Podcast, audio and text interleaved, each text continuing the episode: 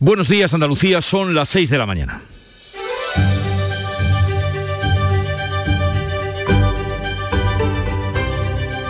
Despierta tu mente, descubre la realidad. En Canal Sur Radio, La mañana de Andalucía con Jesús Vigorra.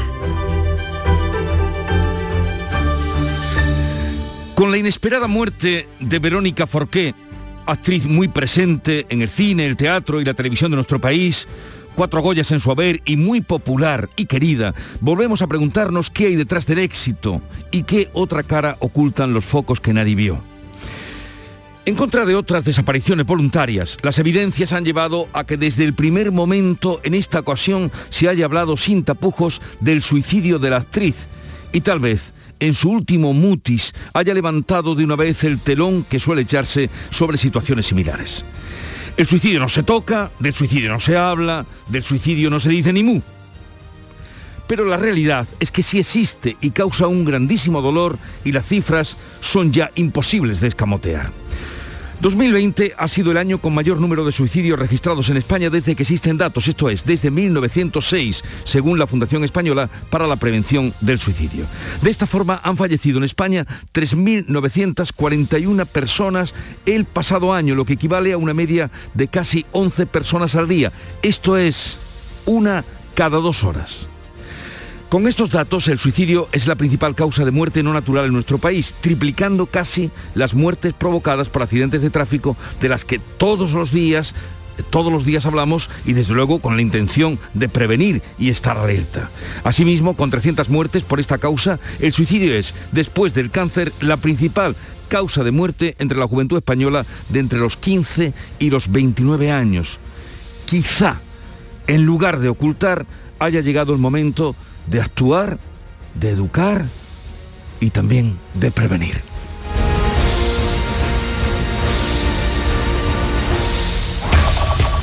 En Canal Sur Radio, La mañana de Andalucía con Jesús Vigorra.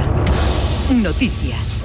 Con Carmen Rodríguez Garzón. Buenos días, Carmen. ¿Qué tal? Muy buenos días, Jesús. Y vamos con lo primero que es el tiempo, que parece poco variable. ¿no? Pues sí, aquí en Andalucía tiempo tranquilo y esperamos cielos poco nubosos o despejados con intervalos de nubes bajas en el litoral mediterráneo occidental, en la costa de Málaga y sin descartar alguna lluvia débil en el área del estrecho, donde además va a soplar viento de levante fuerte. También puede soplar viento fuerte en el litoral mediterráneo oriental. Las temperaturas sin grandes cambios, aunque en algunas zonas pueden bajar ligeramente. Las máximas se sitúan hoy entre los 21 grados de Sevilla y Almería y los 17 de Jaén. Las mínimas oscilarán entre los 13 grados de Cádiz y los 4 de Córdoba. Y vamos a contarles ahora cómo viene el día. Los mayores de 60 años pueden ya acudir sin cita previa a recibir la tercera dosis de la vacuna contra el COVID y mañana será el turno de los niños. Ya están en Andalucía las más de 260.000 vacunas pediátricas de Pfizer que serán administradas a partir de mañana miércoles en primer lugar a los niños de entre 9 y 11 años. Desde este lunes se puede solicitar ya la cita y han sido muchos los padres que ya lo han hecho o lo han intentado. Fue tan alta la demanda que se registraron problemas informáticos en Sevilla. El consejero de salud pide paciencia, pero insiste también en el llamamiento a vacunar a los menores donde se registran ahora las tasas de incidencia más altas. Se han habilitado para ello los centros de salud, pero también otros puntos de vacunación en instalaciones deportivas y universitarias. Las llamadas son muchísimas, muchísimas. Paciencia, que hay vacuna, que va a haber vacuna, vamos a tener días, vamos a tener tiempo. De cara a la Navidad se quiere proteger también a la población más vulnerable, a los mayores y por ello cualquier andaluz de más de 60 años, si aún no lo ha hecho, puede acudir sin cita previa a recibir la dosis de refuerzo. Esta semana además los expertos de la ponencia de vacunas van a abordar la administración del tercer pinchazo a los mayores de 40 años. Entre tanto sigue subiendo la incidencia del COVID en Andalucía y en todo el país. La tasa alcanza ya 175 casos por 100.000 habitantes. Es nuestra comunidad, es de casi 400 en todo el país, pero hay comunidades con los niveles disparados, como Navarra o País Vasco, con 1.200 y 905 casos respectivamente. La localidad onubense de Niebla va recuperando la normalidad tras la explosión registrada ayer en una fábrica que obligó a activar el Plan Provincial de Emergencias. Plan que ya quedó desactivado a última hora de la tarde, que se activó tras la emisión de vapores en las instalaciones de una empresa de fertilíquidos ubicada en el polígono industrial Los Bermejales, en Niebla, y que se desató esa emisión de gases tras una explosión de grandes dimensiones. En el siniestro, afortunadamente, no se registraron daños personales, aunque un trabajador sufrió heridas leves, pero por la caída producida tras la carrera emprendida tras la detonación. El siniestro obligó a la evacuación de unas 500 personas de una veintena de empresas instaladas en la zona. De la fábrica de gas, de fertilíquido de ahí de Niebla, que ha reventado un tanque ahí y no han desalojado esto contaba un trabajador, la fuga finalmente ya fue taponada, la nube se ha dispersado totalmente. Hoy es martes, hay Consejo de Gobierno de la Junta y dará luz verde al decreto de simplificación que va a reducir considerablemente los, los trámites administrativos. El nuevo decreto incluye 300 medidas que reformarán 80 normas para activar la economía y la inversión de forma que Andalucía se convertirá en la comunidad con menos burocracia, donde habrá menos trabas para, por ejemplo, crear una nueva empresa, si lo destacaba en la presentación del decreto ayer el presidente de la Junta, Juanma Moreno, que defendía además que esto no va a significar menos seguridad jurídica. La norma que recibe hoy el visto bueno del, Ejecutivo debe ser ratificada en el Parlamento, por lo que el presidente hacía este llamamiento a la oposición. Evidentemente, espero que ocurra sin mayores problemas, dada su importancia y dada su necesidad. Espero que el resto de grupos parlamentarios estén a la altura de la circunstancia. Entrarán en vigor una cascada de mejoras que tendrán un impacto positivo en todas y cada una de las áreas. También hoy habrá Consejo de Ministros en el que se aprobará la candidatura de Málaga para acoger la exposición internacional de 2027. La justicia suiza archiva la investigación sobre el presunto cobro de comisiones por parte del rey emérito en el AVE a la Meca. Considera que no hay suficientes indicios que sostengan que los 65 millones de euros que don Juan Carlos recibió de Arabia Saudí tuvieran su origen en el amaño de estos contratos. El archivo de la causa abre la puerta al retorno a España del emérito. El PSOE dice que ese regreso depende de la Casa del Rey, del propio don Juan Carlos y los populares consideran que ahora algunos deberían disculparse. En deportes ya conocemos los rivales del Sevilla y del Betis en los playoffs de la UEFA Europa League. Sí, el Sevilla se va a enfrentar al Dinamo de Zagreb, al Betis le ha tocado en el sorteo el Zenit de San Petersburgo. Los partidos de ida se disputarán el 17 de febrero y la vuelta una semana más tarde, el 24 de febrero. En la Liga la jornada ayer el derby andaluz entre Cádiz y Granada que se saldó con empate a uno en un partido donde ambos peleaban por alejarse de la zona de descenso. El Cádiz se adelantó en el marcador en la primera parte, hubo que esperar hasta el tramo final para que un gol de Raúl Molina pusiera las tablas en el marcador. El empate, por tanto, justo ayer en el nuevo Mirandilla y esto no para porque hoy se abre la segunda eliminatoria de la Copa del Rey. El Málaga se enfrenta al Rayo Majada Honda y el Linares juega en casa ante el Deportivo Alavés.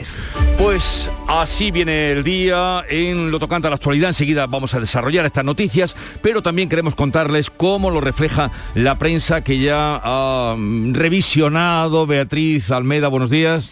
Muy buenos días. Comienzo con el diario de Cádiz. La provincia se prepara para vacunar a 40.000 niños de 9 a 11 años. Salud empieza mañana a inocular la primera dosis de Pfizer a los menores de la provincia. A pie de página, Kichi propondrá ahora retirarle a Pemán el título de hijo predilecto. El alcalde llevará su propuesta al Pleno. El Partido Popular censura su obsesión enfermiza por tratar de borrarlo de la historia. Huelva Información recoge esa explosión en una planta de fertilizantes en Niebla que deja un herido leve. Y en el día de Córdoba los transportistas convocan una marcha lenta para colapsar la A45. La movilización que tendrá lugar el próximo lunes partirá de la Rambla y finalizará en Benamejí. En Málaga hoy la historia de Málaga se agrieta ante la pasividad de los gobiernos, denuncian el deterioro de cinco importantes monumentos que son la Catedral, la Alcazaba, la, Alcazaba y Gibralfaro, la Iglesia del Saglario, que está en situación de prerruina, y la cripta barroca de los condes de Buenavista en La Victoria. Leo en el ideal de Granada que Juana Rivas acude a la Fiscalía de Menores, denuncia la divulgación de bulos que afectan a uno de sus hijos en el último auto del juez que denegó la suspensión de su pena. A la prensa nacional se asoman hoy el rey Juan Carlos, Mariano Rajoy y Verónica Forté, Forqué. En el país, titular, Suiza cierra la causa sobre la donación saudí a Juan Carlos I. En el mundo, Rajoy lo niega todo, dice que no conocía Kitchen, ni la caja B, ni a Villarejo y hablan del sufrimiento psicológico que apaga la sonrisa frágil del cine español, de Verónica Forqué. En la vanguardia, una buena noticia, el sector del libro vive el mejor año de la última década. En el correo, el virus que marca la tasa de contagio más alta de toda la pandemia a 10 días de la Navidad. Y en la razón, alerta máxima, lo peor llegará hoy, se refiere a la avenida del Ebro. La mañana de Andalucía comenzó como cada día a las 5 con Charo Padilla. Charo, buenos días. Hola, buenos ¿Cómo ha despertado Andalucía hoy? Pues mira, con mucha alegría, ¿qué quiere que te diga? No te puedo mentir. Eh, eh, Hoy hemos comido mucho, La que ¿sabes? tú le pones. Hemos hablado de alimento, hemos hablado, fíjate, con Gianluigi, que es el único obrador de Andalucía que hace burrata. ¿eh? Y, si- rica. y lo hace, yo he dicho, adoro la burrata. Y se levanta a las 4 y con la leche fresca, Sí. una elaboración que tiene su cosa, ¿no? Es un italiano que vive en el sur de Italia, que se ha venido a Sevilla y en tres meses ha montado el tema, ¿no? O sea, me ha encantado hablar con Gianluigi. Y con Adrián, que eh, lo hemos pillado en Merca Sevilla comprando pescado, donde que el pescado está. O sea, fíjate el, el precio de él. Eh, eh, por este orden, besugo, gamba y lo complicado que va a ser traer nécora del sur si sigue la, la huelga de transportistas. Mejor ni, ni hablar del pobre porque casi por nombrarlo nos cuesta un dinero ya. Hasta hace poco, bueno, estaba en, en cerca de 80, 90 euros el kilo. Pues la media, eh, vamos, desde la desde 48 Eso es la euros para arriba es un poco los precios los que nosotros eh, solemos tener. Pero lo que es el marisco del norte, eh, buey de mar, bogavante, nécora, todo eso dependemos de los mismos transportistas que lo traigan o no lo traigan. Entonces sí es verdad que por ahí sí tenemos un poco las carnes abiertas porque también nos pueden Bueno, ahí ya el precio... Ahí ya... Ahí ya ni hablamos, Cuando tú dices me- medio kilo de gamba, ¿no? Un cuarto, ¿no? La mitad del cuarto, dos gambas para ti, de dos para ti. 48 para arriba, es decir, que las de 48 son las reguleras. la ¿no? regulera. Ya veremos, en fin, eh, esto sirva de advertencia a ustedes para que se vayan haciendo sus Claro, composiciones de lugar. La música de Canal Fiesta Radio. Qué bonito es saber que siempre estás ahí. Quiero que sepas que Nos acercamos al día grande que será mañana, eh, la gran fiesta del fiesta. Estará Manuel Carrasco precisamente en esa fiesta y otros muchos como también Antonio José. Cuando te vuelva a ver en el mismo lugar, cuando te vuelva a ver no te voy a soltar. Vendrá un amanecer entre la oscuridad. Estará también Vanessa Martín, Pastora Soler, hará de maestra de ceremonias junto a Manu Sánchez.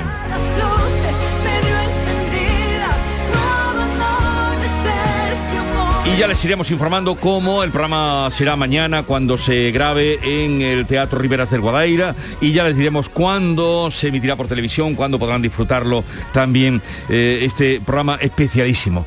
Sobre la música de Canal Fiesta Radio, les adelantamos que hoy vamos, quedamos ayer emplazados con la consejera de Agricultura. Eh, a la hora que yo me acosté, que no es muy tarde, como tú, eh, estaban todavía negociando. Sí, no sé ¿no? hasta Y, de han llegado. y de momento no tenemos eh, noticia de que las negociaciones hayan terminado, a ver qué nos cuenta la, la consejera. Mm, Parece que es una buena noticia, ¿eh? que Ah, no hayan sí. terminado porque mm, parece que estarían apretando la- la desde. España, desde Andalucía, para que, bueno, a ver si rectifican y puede mejorar algo esa propuesta inicial. Hablaremos con ella a partir de las 8, como quedamos ayer, con Carmen Crespo, consejera de Agricultura. Hablaremos también con la delegada de la Junta en Huelva, con Bella Verano, por ese asunto, esa explosión que si ustedes han visto las imágenes, habría que decir esa frase tan eh, recurrente. Esto ha sido un milagro porque las imágenes son tremendas de la explosión que se vivió en esa fábrica. ahora ¿no? también el sonido ¿no? de, Sí. de- de esa explosión que recogimos y que afortunadamente no pues se quedó en un susto con ese herido leve que hay que recordar que no no está relacionado directamente con la explosión sino que forma parte ¿no? Eh, por eso es importante de lo de mantener la calma en la carrera ¿no? que, que se produjo por parte de los trabajadores de ese polígono industrial cuando se produjo la detonación pues hubo, hubo una persona ¿no? que sufrió una, una caída y que está herida leve eso es Y lo más más destacado. De, y recibiremos hoy, eh, recibiremos hoy en la, aquí en el estudio a Marta Bosqués, presidenta del Parlamento, cuando se van a, a, cerrar ya ese ciclo que han hecho de gira por todo, por toda Andalucía, hoy en el Alcázar de Sevilla. Y luego vamos a, a estar con nosotros, va a estar con nosotros, eh, como siempre, Alfredo Valenzuela, Carmen Camacho en la parte cultural, pero también vamos a hablar de la salud mental en un día en el que se está hablando mucho eh, con Luis Gutiérrez Rojas, que es un psiquiatra muy considerado, muy divulgativo de Granada, que estará con nosotros a partir de, de, de las 10 de la mañana. Con Manuel Bellido recordaremos uh, momentos felices de Verónica Forqué, vendrán los guiri, que son motivo de fiesta uh -huh. siempre, y recibiremos también hoy la visita, todo un honor, del escritor Antonio Muñoz Molina, que viene con su libro Volver a dónde, que escribió eh, sobre lo vivido su visión en la pandemia. Bueno, y pues, hoy estará con Para nosotros. no perdérselo muy completo o sea, y muy variado. Programa completito, sí. pensado y hecho para ustedes que nos acompañen hasta las 12 del mediodía. Sigue ahora la información en Canal Sur Radio. Imagina por un segundo que el 22 de diciembre te toca la lotería de Navidad. ¿Con quién te gustaría celebrarlo? ¿A mí? A mí con Angelines, que empezamos compartiendo pupitre en parvulitos y, y, y míranos, si acabamos de cumplir los 50. Si me toca, que me toque con ella. Compartimos la suerte, con quien compartimos la vida. 22 de diciembre, sorteo de Navidad. ¿Y a ti? ¿Con quién te gustaría celebrarlo? Loterías te recuerda que juegues con responsabilidad y solo si eres mayor de edad. Los romeros de Alanís, jamones y paletas ibéricas de bellota, los mejores embutidos de la Sierra Morena de Sevilla, de Alanís. Venta online, entra ahora en shop.losromerosdealanís.com y en 48 horas tendrás tu pedido en casa. Los viajes del Imserso ya están en Viajes El Corte Inglés. Si ya estás acreditado para viajar, ven con tus datos personales a cualquiera de nuestras agencias y gestionaremos tu reserva el día que corresponda en tu comunidad autónoma. No esperes más. Tu viaje del Imserso con la garantía y confianza de Viajes El Corte Inglés. Te lo has ganado. Canal Sur Radio es la emisora que más ha crecido durante 2021. El Club de los Primeros es el programa más oído entre las 5 y las 6 de la mañana. La mañana de Andalucía con Jesús Vigorra incorpora 52.000 nuevos oyentes. En el fin de semana, Domi del Postigo reúne a 115.000 oyentes. Y en Internet, el programa del Yuyu acumula 1.130.000 descargas. Gracias por confiar en nosotros. Gracias por escucharnos. Canal Sur Radio es la radio de Andalucía. La mañana de Andalucía con Carmen Rodríguez Garzón. Canal Sur Radio. 6 y 17 minutos nos situamos en primer lugar en Niebla. La Junta desactivaba ya en la tarde de ayer ese plan territorial de emergencia de Andalucía en su fase provincial por la emisión de vapores de gases en las instalaciones de una empresa de fertilíquidos ubicada en el polígono industrial Los Bermejales. Un siniestro en el que no se registraban daños personales, aunque un trabajador sí sufría heridas leves, no por la explosión, sino por la caída producida tras la carrera emprendida la detonación. Así sonaba desde la carretera próxima a la explosión.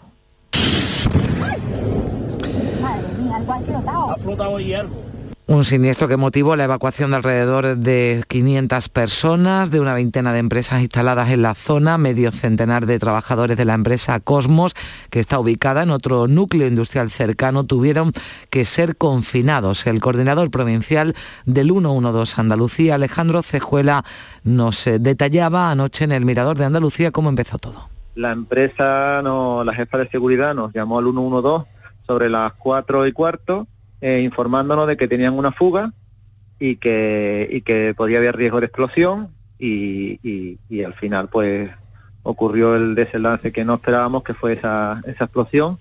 Y lo que ocurrió pues provocó una pequeña nube tóxica ácida en las últimas horas, además, ha habido dos accidentes laborales con resultado de muerte en Andalucía. Un hombre fallecía la pasada tarde tras caerle encima un árbol mientras descargaba un camión en Fuente Vaqueros, en Granada. Tenía 61 años y por la mañana en el puerto de Santa María fallecía otro trabajador de 56 años al caer desde la tercera planta de un edificio en el que realizaba labores de mantenimiento. Vamos a estar hoy pendientes del Consejo de Gobierno que aprueba ese decreto de simplificación que reducirá reducirán un 30% las gestiones necesarias hasta ahora para cualquier trámite administrativo y del que daba los detalles este pasado lunes el presidente de la Junta, Juanma Moreno, que destacaba que se va a beneficiar a empresas, también a ciudadanos, de manera individual porque introduce unas 300 medidas de mejora y simplificación de leyes. Todos llevaban años reclamando permanentemente una administración ágil, una administración diligente, que en vez de convertir cualquier trámite en una gincana interminable, hubiera una fórmula eficaz. Menos burocracia sin perder nunca la seguridad jurídica es igual a más actividad lo que equivale a más economía, es decir, a más y mejor riqueza y empleo para el conjunto de nuestra tierra. También el vicepresidente de la Junta, Juan Marín, ha destacado la reducción de más de un centenar de medidas innecesarias y se pone como reto en 2024 simplificar hasta 150 procedimientos, un 30% de los actuales. Todo este trabajo facilitará la actividad de las empresas pero también mejorará la vida de los ciudadanos, de los andaluces y andaluzas y desde Unidas Podemos critican el decreto, entienden que supone, decía Isabel Franco, una pérdida de garantías. Que conlleva una pérdida de garantías legales en los procedimientos administrativos que, como siempre, favorecen a los suyos y a, sus amiguetes. El PSOE insiste en que no tiene intención de bloquear la acción de gobierno. Isabel Ambrosio no aclara si los socialistas darán su visto bueno a este decreto. Eh, se iniciará, como siempre, un espacio de debate, de diálogo y en el que el grupo parlamentario tomará sus decisiones y se posicionará. El Partido Popular pide el apoyo de los grupos parlamentarios al decreto de simplificación. La secretaria general de los populares andaluces, Loles López, confía en que no ocurra como con los presupuestos. En defensa de los andaluces y de la economía de esta tierra es que esa pinta antiandaluza, Vox, PSOE, no haga lo mismo que hizo con los presupuestos. Que aprueben este decreto porque si no lo aprueban y no lo ratifican, estarán perjudicando la economía de Andalucía. Los empresarios eh, valoran la norma, dicen que va a suponer un gran empuje a la inversión y a la generación de empleo por la disminución de trámites a la actividad empresarial, aunque desde sindicatos como UGT lo rechazan por la falta de compromiso, dice el sindicato que tiene la Junta con el diálogo social. Se quejan de que no han, podido presentar propuestas porque no se ha negociado nada con los eh, sindicatos, aunque ayer mismo conocíamos que el gobierno andaluz va a convocar antes de Navidad la mesa de diálogo social con sindicatos y empresarios. Lo anunciaba el consejero de la presidencia, Elías Bendodo, tras reunirse con la secretaria general de Comisiones Obreras en Andalucía, Nuria López. Bendodo ha apelado al diálogo social como herramienta para contribuir a la recuperación económica. Desde Comisiones, Nuria López pedía al gobierno andaluz una mayor reactivación de los acuerdos firmados. El diálogo social es la herramienta clave para que las normas que salgan sean más eficientes, más eficaces y sean más justas porque están equilibradas. Miraremos también hoy a Madrid, Consejo de Ministros que va a aprobar la candidatura de Málaga para albergar la Exposición Internacional de 2027. El Gobierno andaluz también respaldará en su reunión de este martes de forma explícita esa candidatura malagueña. Ha destacado Elías Bendodo la importancia de que todas las administraciones trabajen juntas para conseguir ese objetivo. Yo creo que esto es una muy buena iniciativa, no solo para Málaga, sino para el conjunto de Andalucía y de toda España, que vayamos el gobierno local, el gobierno autonómico y el gobierno de España juntos de la mano para impulsar esta candidatura. Hay otras ciudades con las que hay que competir y por tanto si demostramos esa unidad y esa fuerza todas las administraciones seguro que tendremos más fácil conseguir el objetivo. Y hablamos ya del COVID, de la pandemia. Los mayores de 60 años, se lo venimos contando, se podrán presentar sin cita previa en los puntos de vacunación para ponerse la tercera dosis. La ponencia de vacunas que se va a reunir mañana miércoles va a decidir además si amplía la tercera dosis a los mayores de 40 años. Y recordamos, la vacunación de los niños se inicia a partir de mañana miércoles. Se intenta así que la población más vulnerable, los mayores y más contagiada, los niños, se inmunice cuanto antes sobre todo de cara a la Navidad. El consejero de Salud, Jesús Aguirre, ha explicado que se quiere agilizar la vacunación y ampliar cuanto antes esa tercera dosis a la siguiente franja de 60 a 55 años. Los mayores de 60 años no tienen que pedir cita, sino sencillamente presentarse en, todas en cada una de sus provincias en los puntos libres de vacunación y serán vacunados sin ningún problema.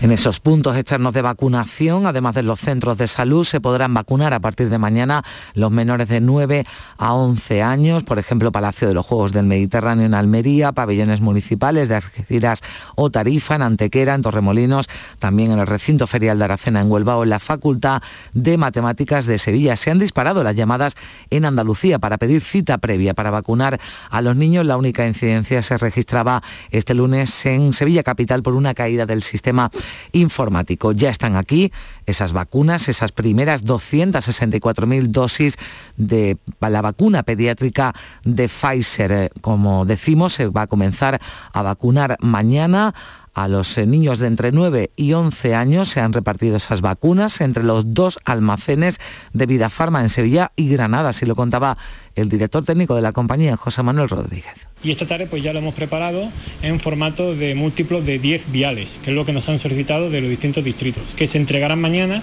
para empezar la vacunación en principio el miércoles.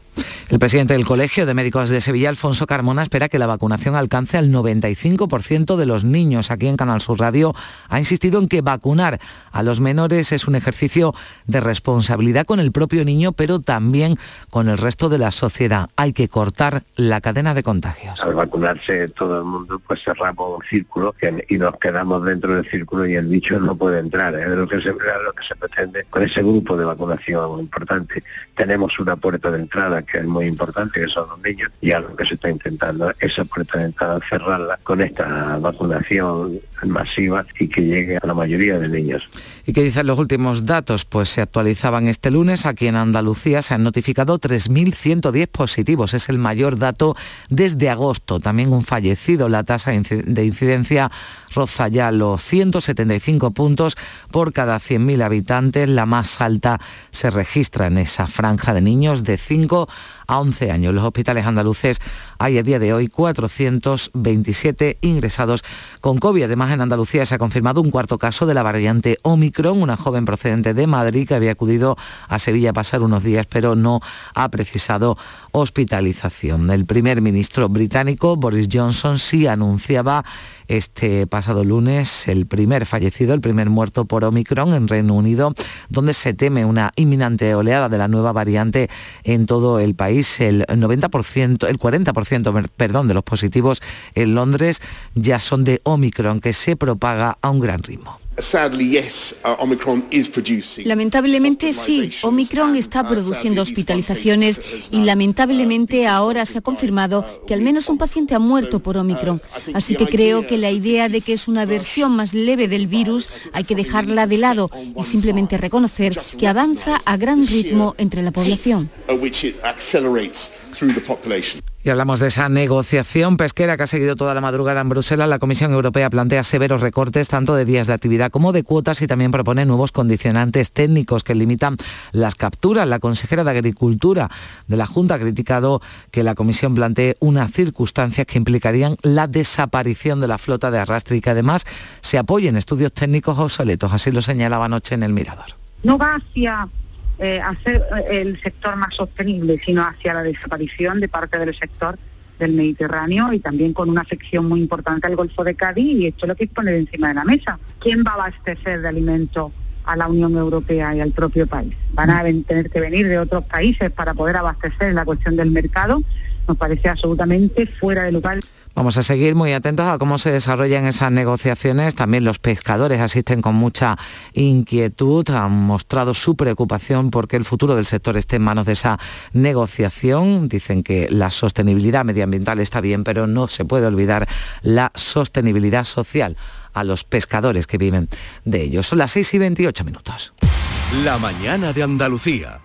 La actualidad y las novedades en salud. Las noticias sobre investigación médica, prevención, terapias y un consultorio para responder a tus dudas. Envíanos tus consultas en una nota de voz al 616-135-135.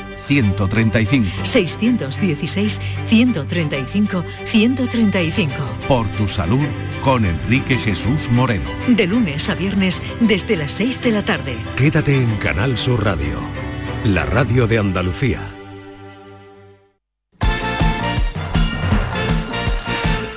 6 y 29 minutos, vamos ya con un avance de la información del deporte. Antonio Camaño, buenos días. Hola, ¿qué tal? Buenos días. Cerró la jornada liguera un derby andaluz, partido entre el Cádiz y el Granada con empate a uno. Se adelantó el conjunto amarillo con un gol de Arzamendía y empató en el tramo final Raúl Molina, que puso las tablas en el marcador, empate justo, que valora positivamente el Granada y que sabe a poco en el seno amarillo. Su entrenador Álvaro Cervera cree que va a sacar la situación adelante. Yo soy optimista en cuanto a, a la temporada. Creo que lo vamos a sacar adelante. Va a ser complicado, pero creo que nuestro momento todavía está por llegar. Cerrada la jornada de Liga, ya se conoció en el día de ayer eh, los enfrentamientos de la Liga Europa. El Sevilla se va a enfrentar al Dinamo de Zagreb para ese playoff previo a los octavos eh, de final, mientras que el Betis se va a enfrentar al Zenit de San Petersburgo. Los partidos de ida se van a disputar el 17 de febrero y la vuelta una semana después eh, será el 24 de febrero. Y hoy se abre la segunda eliminatoria de la Copa del Rey. La jornada del martes deja la participación del Málaga que se va a enfrentar al Rayo Majadahonda fuera de casa, mientras que el Linares sí jugará de local se enfrentará al Deportivo Alavés. Y ayer una buena noticia, oficialmente el andaluz Luis Medina Cantalejo fue presentado como máximo responsable del Comité Técnico de Árbitros.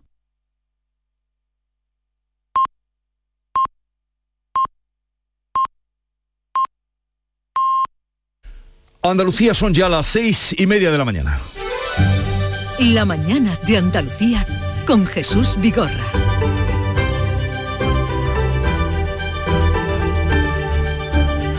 Y a esta hora vamos a repasar los titulares que contienen la actualidad de este día con Carmen Rodríguez Garzón. El Consejo de Gobierno aprueba hoy el decreto para simplificar trámites administrativos y regular mejor la reactivación económica. El presidente de la Junta ha avanzado que la nueva norma simplifica leyes, agiliza trámites y desenreda la maraña burocrática para montar empresas, por ejemplo, o sacar proyectos adelante. Aún tiene que pasar el trámite parlamentario. Los mayores de 60 años pueden vacunarse de la tercera dosis sin cita, solo yendo a los puntos de vacunación. Y atentos quienes tienen más de 40, la ponencia de vacunas va a decidir este miércoles si amplía la tercera dosis a todos ellos. Andalucía vacunará a 260.000 niños antes de Navidad. El primer lote ha llegado, se puede pedir cita para los niños de 9 a 11 años. Mañana se van a vacunar los primeros. La alta demanda ha colapsado el sistema informático durante varias horas. Este lunes hoy volverá a funcionar. Estas son las cifras de la pandemia en Andalucía. La tasa sube 25 puntos en 48 horas. Hay 3.100 positivos más, un fallecido y un cuarto más de Omicron. Por el contrario, hay menos encamados en planta y en las UCI. En el país la tasa sube 58 puntos hasta los 381. Sanidad ha notificado casi 60.000 positivos más. Vuelve la normalidad al pueblo de Niebla en Huelva. Se ha disipado la nube de vapores tras explotar ayer un tanque con fertilizantes químicos en una fábrica. La fuga está controlada y los planes de emergencia se han desactivado. Los 550 trabajadores evacuados de 19 empresas tienen permiso para regresar a sus puestos. Una persona ha sufrido heridas leves debido a una caída. Dos trabajadores de 56 y 61 años han muerto en sendos accidentes laborales. El primero en el puerto de Santa María se le rompió el arnés que lo sujetaba y cayó a un patio interior desde un tercer piso. El último ha sido ha ocurrido, el último accidente laboral mortal en Fuente Vaqueros, en Granada. Se le vino al trabajador encima un árbol de 5 metros cuando lo descargaba de un camión. Esta tarde a las 8 se cierra el plazo de votación en las primarias de Ciudadanos. Finalmente son nueve los aspirantes tras la retirada de dos de ellos. 2.600 afiliados están llamados a participar. Uno de los candidatos, Fran Carrillo, ha vuelto a hablar de zancadillas y juego sucio. Rajoy niega la operación Kitchen y la caja B del PP resta credibilidad a Bárcenas y Villarejo y defiende la inocencia de su exministro del Interior, Fernández Díaz. El expresidente ha cerrado la comisión que investiga el supuesto espionaje con dinero público al ex tesorero del PP. Los grupos del Congreso tienen una semana para redactar sus conclusiones. La Fiscalía Suiza archiva la investigación sobre los 65 millones que Juan Carlos I recibió de Arabia Saudí. Concluye que no hay pruebas de que fueran comisiones ilegales pagadas por las obras del AVE a la Meca. El archivo de la causa abre la puerta al retorno a España del rey emérito. La muerte de Verónica Forqué, actriz de gran vis cómica y sempiterna sonrisa, ha causado estupor y tristeza. Tenía 66 años, era muy querida, hizo drama, teatro, radio y televisión, consiguió cuatro Goyas, había hablado abiertamente de la depresión que sufrió el año anterior. Su muerte abre el debate de la visibilidad del suicidio.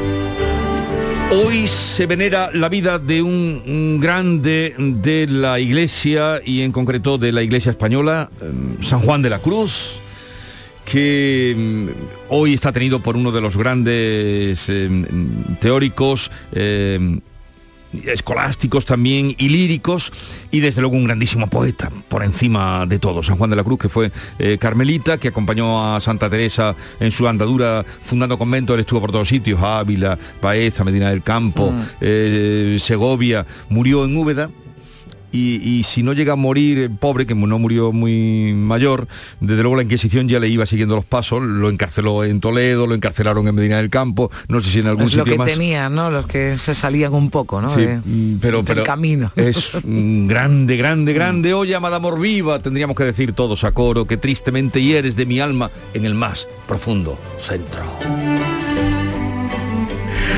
Lean a San Juan de la Cruz. Y tal día como hoy, 14 de diciembre de 1988, los sindicatos UGT y comisiones obreras convocaron aquella famosa huelga general de trabajadores que fue secundada masivamente. No ha habido otra como aquella, masiva y pacíficamente, eh, por un 95% de la población. Fue tal día como hoy en 1988. Eso ocurrió un día como hoy.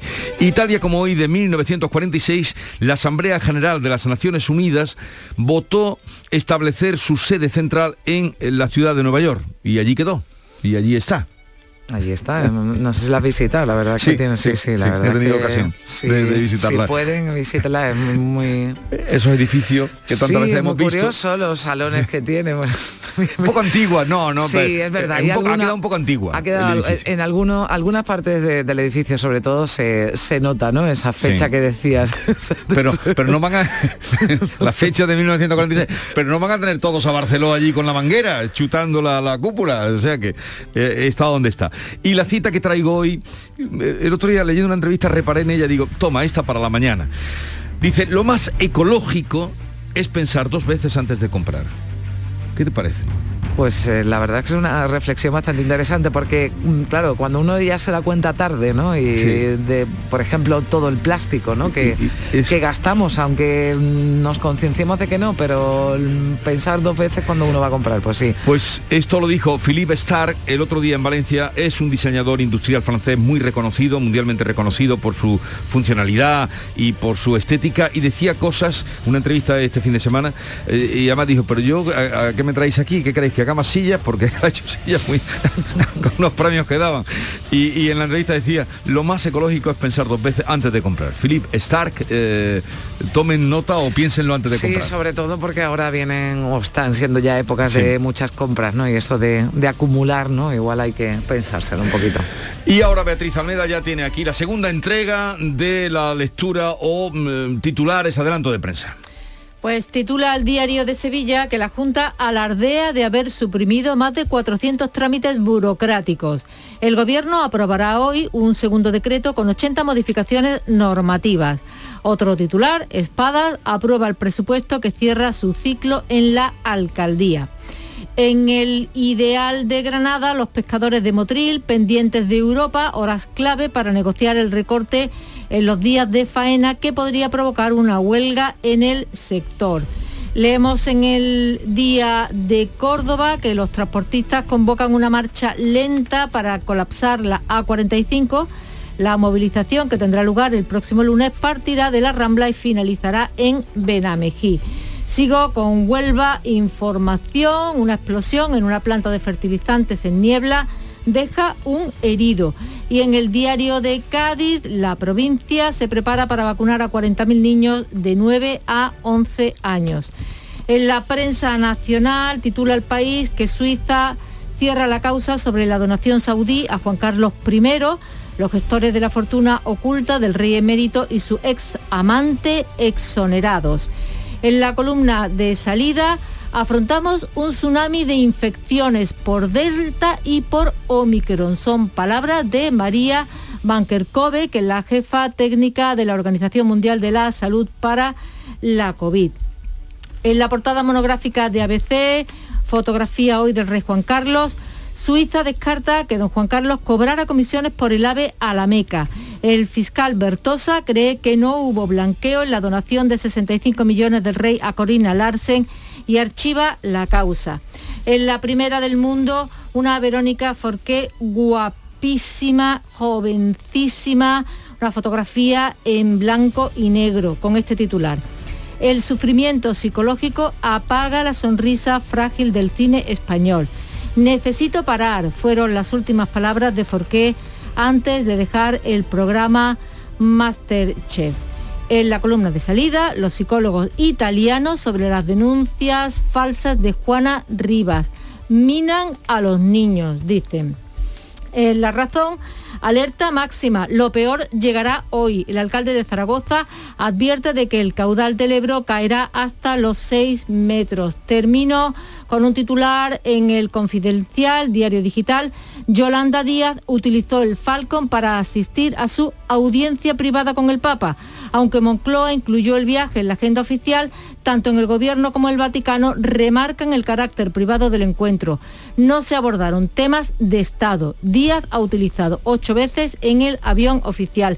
Y terminó con un titular en el periódico británico The Guardian. La sanidad pública está en modo crisis, ya que a los hospitales se les dice que den de alta a los pacientes cuando sea posible, que liberen cama, ya que los casos de Omicron llegan a... ¿A cuántos? No lo sé a 200.000. 200.000 casos de Omicron tienen en el Reino Unido. Una barbaridad en tampoco Desde luego que es una barbaridad. Esperemos, en fin, que aquí no lleguemos a tantos 6.40 minutos de la mañana. Sigue ahora la información en Canal Sur Radio. Imagina por un segundo que el 22 de diciembre te toca la lotería de Navidad. ¿Con quién te gustaría celebrarlo? Pues yo lo tengo clarísimo. Con mis vecinos de Villanueva si es que nos acabamos de mudar y nos han recibido como si fuésemos de allí de toda la vida. Ay, cómo nos toque a todos. Compartimos la suerte con quien compartimos la vida. 22 de diciembre, sorteo de Navidad. ¿Y a ti? ¿Con quién te gustaría celebrarlo? Loterías te recuerda que juegues con responsabilidad y solo si eres mayor de edad. En la Universidad Internacional de Andalucía estamos especializados en posgrado y formación permanente desde hace más de 25 años. Estamos especializados en hacer que nuestro alumnado crezca profesionalmente, en formarle a la medida de sus necesidades. Estamos especializados en especializarte. Descubre más en unia.es. El programa del Yuyo. Un programa en el que nos gusta reírnos prácticamente de todo, con momentos muy surrealistas, historias imposibles y mis ocurrencias, claro. El programa del Yuyo. Disfruta del lado amable de la vida de lunes a jueves desde las 10 de la noche. Quédate en Canal Sur Radio, la radio de Andalucía. La mañana de Andalucía con Carmen Rodríguez Garzón. Canal Sur Radio. 6 y 41 minutos de la mañana, multitudinaria despedida en la localidad onubense de Puebla de Guzmán de los tres jóvenes que este fin de semana fallecían en un accidente de tráfico. Todo el pueblo se volcaba ayer en el sepelio de los jóvenes de 18, 19 y 21 años. Eran muy conocidos, muy queridos. El golpe ha sido muy duro para todos. Una pérdida muy fuerte, ¿no? Son chiquillos jóvenes y es normal. Mi niño que tiene 21 años sí que es verdad que era íntimo amigo de ellos. Una pena muy grande, muy grande. Y esas madres, esas padres, esa familia, en fin. Estamos nosotros derrumbados, ya te puedes imaginar su familia, ¿no? Y Juana Rivas, la madre de Maracena, condenada por sustracción de menores e indultada parcialmente por el Gobierno, ha denunciado ante el defensor del menor, también el Servicio de Protección del Menor y la Fiscalía de Menores, la divulgación de lo que considera informaciones falsas y muy graves que afectan directamente a uno de sus hijos. La denuncia de Juana Rivas y el recurso de apelación ante la Audiencia de Granada se suman a la querella contra el juez Piñar por posible prevaricación judicial y calumnias al considerar que la ha acusado de permitir posibles abusos sexuales contra uno de sus hijos. Un extremo que ha divulgado públicamente Enrique Zambrano, abogado de Arcuri, el exmarido de Juana Rivas, y que es considerado gravísimo por parte de los abogados de la madre de Maracena que piden respeto para este tema porque es una barbaridad, no existe ningún indicio de eso y además estamos hablando de un menor. Es gravísimo, es imposible que en un Estado como el nuestro eh, un juez eh, y posteriormente eh, un abogado hablen sobre y, filtren a la prensa además, quien sea, eh, documentos sesgados que afectan tan gravemente a la intimidad del menor. Y miramos al Congreso, allí cerraba este lunes Mariano Rajoy las comparecencias de la Comisión Kitchen, donde se investiga la presunta trama de espionaje parapolicial al ex tesorero del PP Luis Bárcenas. El expresidente del Gobierno se dedicó en su declaración de este lunes a asegurar que ni sabía nada de la operación Kitchen ni nadie le habló de ella, tampoco su número dos, la exsecretaria general del PP, Dolores de Cospedal, defendió la inocencia de su exministro del Interior, Jorge Fernández Díaz, que es el principal imputado en este caso, y negó conocer al comisario jubilado José Manuel Villarejo. No conozco al señor Villarejo y ni siquiera me consta haberlo visto en sitio alguno. Por tanto, no me reuní con el señor Villarejo nunca. No hablé con él nunca. No me consta que me haya mandado ningún mensaje y jamás en mi vida le he contestado a un mensaje.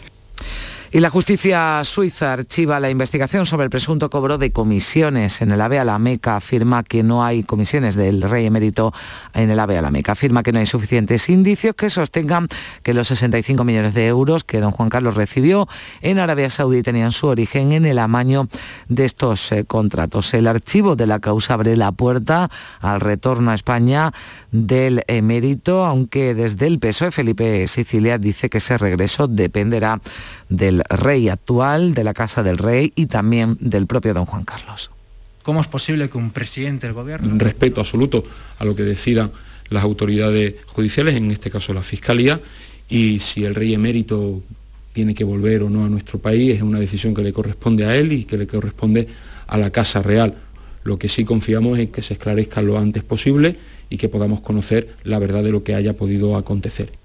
Desde el PP dicen que ahora algunos deberían disculparse. Podemos eh, recuerdan que hay más causas abiertas. Ciudadanos apunta que el emérito puede volver cuando quiera. Y desde Vox, Jorge Buchade decía que atacar a Juan Carlos I es hacerlo contra la unidad de España. La Constitución con claridad señala que la monarquía el rey es el símbolo de la unidad y permanencia de España. Y por tanto, los ataques a la monarquía en realidad son ataques a la Constitución y son ataques a la unidad nacional. Y aquí en Andalucía, Ciudadanos celebra hoy su segunda jornada de votaciones para designar a su candidato a la presidencia de la Junta. Finalmente son nueve los aspirantes, se han retirado dos de ellos. Las urnas telemáticas se van a cerrar a las 8 de esta tarde. Recordamos, son casi 2.600 los afiliados llamados a participar en estas eh, primarias. Uno de los eh, candidatos el parlamentario Fran Carrillo, en declaraciones a Canal Sur Radio, ha vuelto a hablar de zancadillas y de juego sucio. Ha pedido que Juan Marín ah, recuerda que ha pedido que Juan Marín tenga que acreditar, como se le ha exigido a él, que está al corriente de las cuotas como cargo público. Yo estoy sufriendo todo tipo de ataques, campañas de difamación, de bulos, de infundios, de mentiras, simplemente por querer cambiar las cosas, simplemente por decir que hay otra alternativa a lo que a lo que existe ahora simplemente por representar la ilusión de una militancia que estaba desanimada, estaba en desbandada, y el alcalde de Sevilla, el socialista Juan Espada, se va a reunir hoy con su grupo municipal para comunicarle cuándo dejará el cargo y también el nombre de su sucesor. Lo hace un día después de conseguir sacar adelante los presupuestos municipales del próximo año. Votaban en contra Vox, PP y Ciudadanos. Estos grupos han criticado las prisas en aprobar las cuentas para que Espadas, decían, se pueda dedicar a su candidatura a la presidencia de la Junta. Pero contra las críticas de la oposición por las prisas y también por las cesiones para la aprobación de los presupuestos que contaban con el visto bueno de Unidas Podemos, Juan Espadas defendía así su gestión. Y este alcalde será el alcalde de los acuerdos, el alcalde del estilo sereno que pensaba en todos y en todas, que gobernaba para todos y todas y llegaba a acuerdo con aquellos que con responsabilidad en cada coyuntura política supieron verlo y analizarlo. Y escuchen esto, tras la decisión del PP de suspender las cenas navideñas de la formación ante el incremento de casos de COVID, la presidenta de la Comunidad de Madrid, Isabel Díaz Ayuso, ha criticado públicamente esas cancelaciones. Dice que no hay motivos sanitarios para ello. La situación en la Comunidad de Madrid ante la pandemia sigue siendo de total normalidad. Y por tanto, lo que queremos es que todos los ciudadanos sigan con una vida normal y por esto no hay motivos para estar cancelando de manera masiva, como estamos viendo, cenas ni comidas Ayuso ha subrayado que después de estas cancelaciones cada vez tiene más claro que hace falta una nueva dirección del PP de Madrid para que vaya en el mismo sentido las políticas del gobierno de la comunidad y el partido y evitar incurrir en contradicciones. Preguntado por ello, el portavoz nacional del PP y alcalde de Madrid, José Luis Martínez Almeida, ha dicho que Díaz Ayuso no necesita las cenas de Navidad para recibir el cariño de los afiliados. La presidenta Díaz Ayuso, en mi opinión, no necesita las cenas de Navidad con todo el respeto para ella, no me, no me traten de meter una polémica, para recibir el cariño de los afiliados y de los simpatizantes del Partido Popular Yo he estado con la presidenta Díaz Ayuso por la calle y he visto el extraordinario cariño que recibe, y no solo de afiliados del Partido Popular, sino de ciudadanos en general. Y también hoy siguen las miradas puestas en Zaragoza, en la punta de, crecida, la crecida del Ebro, que alcanzará su cota más alta este mediodía. Ahora baja con un caudal de 1.800 metros cúbicos. Se espera que aumente hasta los 2.300. Además, el agua baja lenta y permanecerá alta al menos 48 horas. El Gobierno ya ha anunciado que esta semana van a ser declaradas zonas catastróficas varias comarcas de Navarra, Aragón y La Rioja por el paso de esa borrasca barra. Emergencia de Canarias además ha levantado el confinamiento de 30.000 personas de La Palma al haber mejorado la calidad del aire. Este lunes se sobrepasó de manera alarmante el umbral de dióxido de carbono. Y hay una protagonista sin duda también de la actualidad, la actriz española Verónica Forqué, que ha fallecido en Madrid a los 66 años. Su cadáver fue hallado en su domicilio. Era una de las caras más conocidas del cine español. Había ganado cuatro premios, cuatro Goyas, entre ellos por su papel de Kika de Pedro Almodóvar. ¿No me mires con esa cara? Lo siento, pero no tengo otra. Juana, no puedes pretender que todas las mujeres seamos bolleras. Ser bollera no es ninguna vergüenza, ¿eh? No, pero tampoco lo es que una chica se vuelva loca por los hombres. Juana, Actores y responsables políticos han expresado su tristeza, se ha mostrado en shock por el fallecimiento de la actriz Verónica Forqué, de la que han destacado su dulzura, compañerismo y también sus dotes como actriz. Así llegamos a las 7 menos 10 minutos, se quedan ahora en Canal Sur Radio y en RAI con la información local. En la mañana de Andalucía de Canal Sur Radio, las noticias de Sevilla. Con Pilar González. Hola, buenos días. Los mayores de 60 años que todavía no tengan la tercera dosis pueden acudir desde hoy sin cita a la Facultad de Derecho. Los niños de entre 11 y 9 se vacunan con cita a partir de mañana y para ello se habilita la Facultad de Matemáticas. Esto en la capital, en la provincia, es en los centros de salud. Hoy tenemos el cielo despejado, viento del este flojo y la máxima prevista es de 20 grados en Lebrija y Morón y 21 que se van a alcanzar en Écija y en Sevilla. A esta hora 9 grados en la capital. En Canal Sur Radio, las noticias de Sevilla. Las personas mayores de 60 años pueden vacunarse sin cita previa desde hoy en la capital. Lo dicho es en la Facultad de Derecho. Los menores se van a vacunar en los centros de salud de la provincia y en la capital será a partir de mañana con cita en la Facultad de Matemáticas y también en el Centro de Formación Profesional Ocupacional Guadalquivir que está en la barriada de la Candelaria. Estarán en funcionamiento también el fin de semana próximo. Se puede pedir cita ya en la app y en el teléfono de salud responde y en, y en Clip Salud una vez que se ha solventado la incidencia informática que lo impedía este lunes hasta las 3 de la tarde. El presidente del Colegio de Médicos de Sevilla, Alfonso Carmona, ha asegurado en Canal Sur Radio que la vacuna para los niños es completamente segura. Recuerda que aunque la gran mayoría de ellos pasan el COVID de forma leve, hay otros que sí enferman gravemente, pero todos, dice, pueden contagiar y eso hay que cortarlo. Importante para el niño y evidentemente es verdad que las niñas son, vectores, son vectores que además son contagiadores a su vez a otras personas y tenemos que vacunarlos para que ellos no, reciban la enfermedad, no la desarrollen y su contagio sea el menor posible. Salud suma 763 contagios en las últimas 48 horas. Es la cifra más alta después de varios meses. Y la incidencia, la tasa de contagios, es de 172 casos por 100.000 habitantes. En la capital, de 204. Solo hay 19 pueblos sin ningún caso de COVID y cuatro que superan la tasa de los 400. Son Marchena, La Roda, El Granado y El Cuervo. Además, se ha registrado el primer caso de contagio con la cepa Omicron. Es una joven procedente de Madrid que ha venido a pasar unos días. Lo detallaba el consejero de salud, Jesús Aguirre. Es una chica en Sevilla, clínicamente igual que los otros casos, sin ninguna trascendencia desde el punto de vista clínico. Niña de Madrid, que había venido a Andalucía a pasar unos días y ha salido positiva. Hay 90 hospitalizados, 16 personas están en UCI. Y los sindicatos, UGT, CSIF y Comisiones Obreras se van a concentrar hoy desde las 11 hasta la 1 en la Avenida de la Constitución frente a la sede del Servicio Andaluz de Salud. Piden una mayor partida presupuestaria para la sanidad pública para mejorar el servicio, sobre todo en la atención primaria. Y el sábado una gran manifestación. Desde, Comisiones Obreras, Juan José Limones anima a participar en la movilización. Retroceso en la calidad de la atención sanitaria que se viene a sumar los días de espera para conseguir una cita en, en nuestro centro de salud. Comisión Obrera llama la atención a la población de Sevilla para movilizarse en defensa de la atención pediátrica a los menores de 14 años. Este lunes Comisiones Obreras se concentraba ante el Centro de Salud de Amate por la falta de pediatras allí. Salud, la Consejería asegura que es algo coyuntural por las bajas médicas que hay y que mientras tanto el servicio se ofrece en el centro de la Candelaria. La protesta acabó con una importante intervención policial por altercados que se produjeron. También el Comité de Empresa del Hospital de Bormujos, que atiende a toda la población del Aljarafe, se reúne hoy con los alcaldes de la comarca para estudiar nuevas medidas reivindicativas. Reclaman, como saben, a la Junta que asuma la gestión completa del centro. Lo dice el presidente del Comité de Empresa, Rafael Ojeda. Poniendo en marcha las diferentes acciones reivindicativas para, para reivindicar, como no puede ser de otra manera, que la asistencia del hospital mejore y, que la gestión del centro pase a ser público. No, vamos a, lo vamos a tener conjuntamente con los alcaldes y las alcaldesas para lo mismo y Utrera decide hoy si se moviliza contra el posible cambio sanitario del Virgen del Rocío al Hospital de Valme. La decisión se conocerá tras la reunión que mantiene hoy el alcalde con la delegada territorial de salud. La consejería asegura que los usuarios serán atendidos en consultas de especialidades en ambos centros. Además, se incrementará la cartera de servicios con más especialidades. Será efectivo a partir del 1 de enero y, según salud, se va a mejorar la asistencia. 6 de la mañana y 54 minutos. Porque realizar una obra eficaz y eficiente en Sevilla es posible.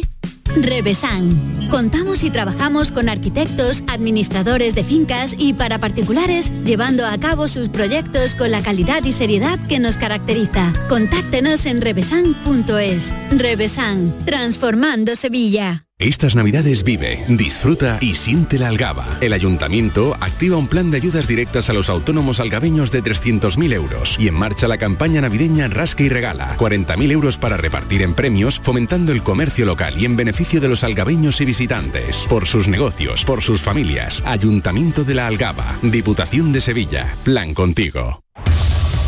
Las noticias de Sevilla.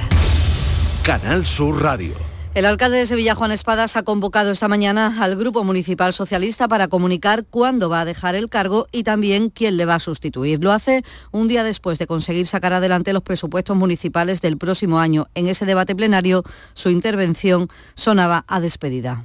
El alcalde de los acuerdos, el alcalde del estilo sereno que pensaba en todos y en todas, que gobernaba para todos y todas. Este es el presupuesto más alto que tiene el Ayuntamiento de Sevilla en su historia. Han votado en contra Vox, PP y Ciudadanos. Estos grupos han criticado las prisas en aprobar las cuentas para que Espada se pueda dedicar a su candidatura a la presidencia de la Junta. Rafael Belmonte, del Partido Popular, asegura que hipotecan el futuro de la ciudad. Señor Espada, este no es el presupuesto que necesita Sevilla.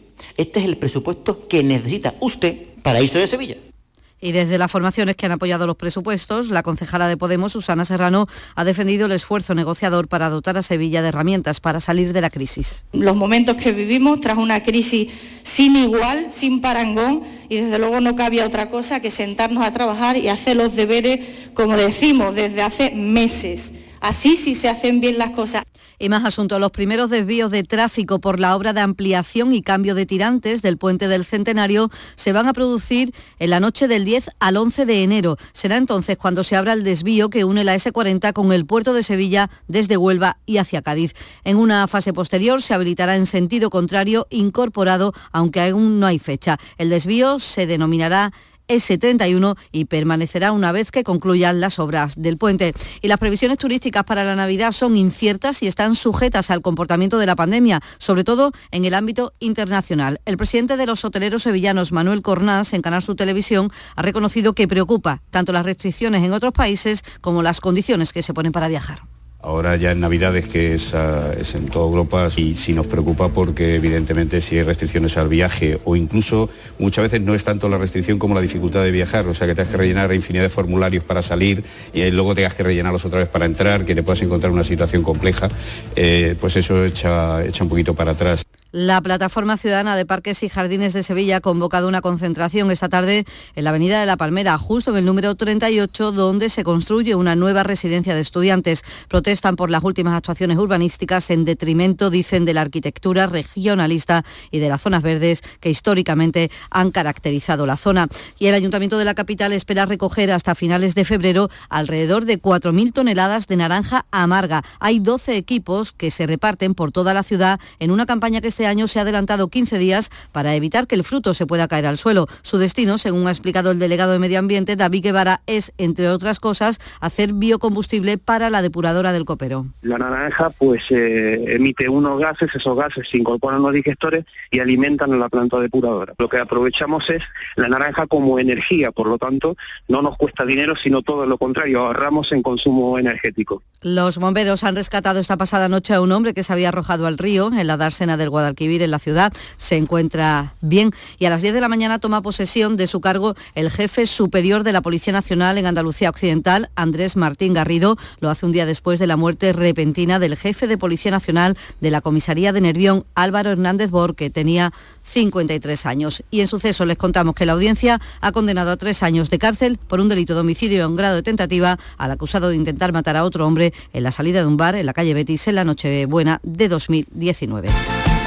Deportes, Antonio Camaño. Ya conocen Betis y Sevilla a los rivales en el playoff previo de los octavos de final de la UEFA Europa League. El Sevilla se va a enfrentar al Dinamo de Zagreb. El partido de ida se va a jugar el 17 de febrero en el estadio Ramón Sánchez Pijuán. La vuelta será el 24 del mismo mes en el estadio de Maximir. Y el Betis va a tener que viajar lejos. Se va a enfrentar al Ceni de San Petersburgo. La ida se va a disputar el jueves 17 de febrero también y la vuelta va a ser en el Benito Villamarín el 24 de febrero. Betis que en el día de ayer recibe la buena noticia de la vuelta a los entrenamientos de Claudio Bravo y también del lateral franco-senegalés Savali. 8 grados a esta hora en Tocina, en el Saucejo y 9 en Sevilla.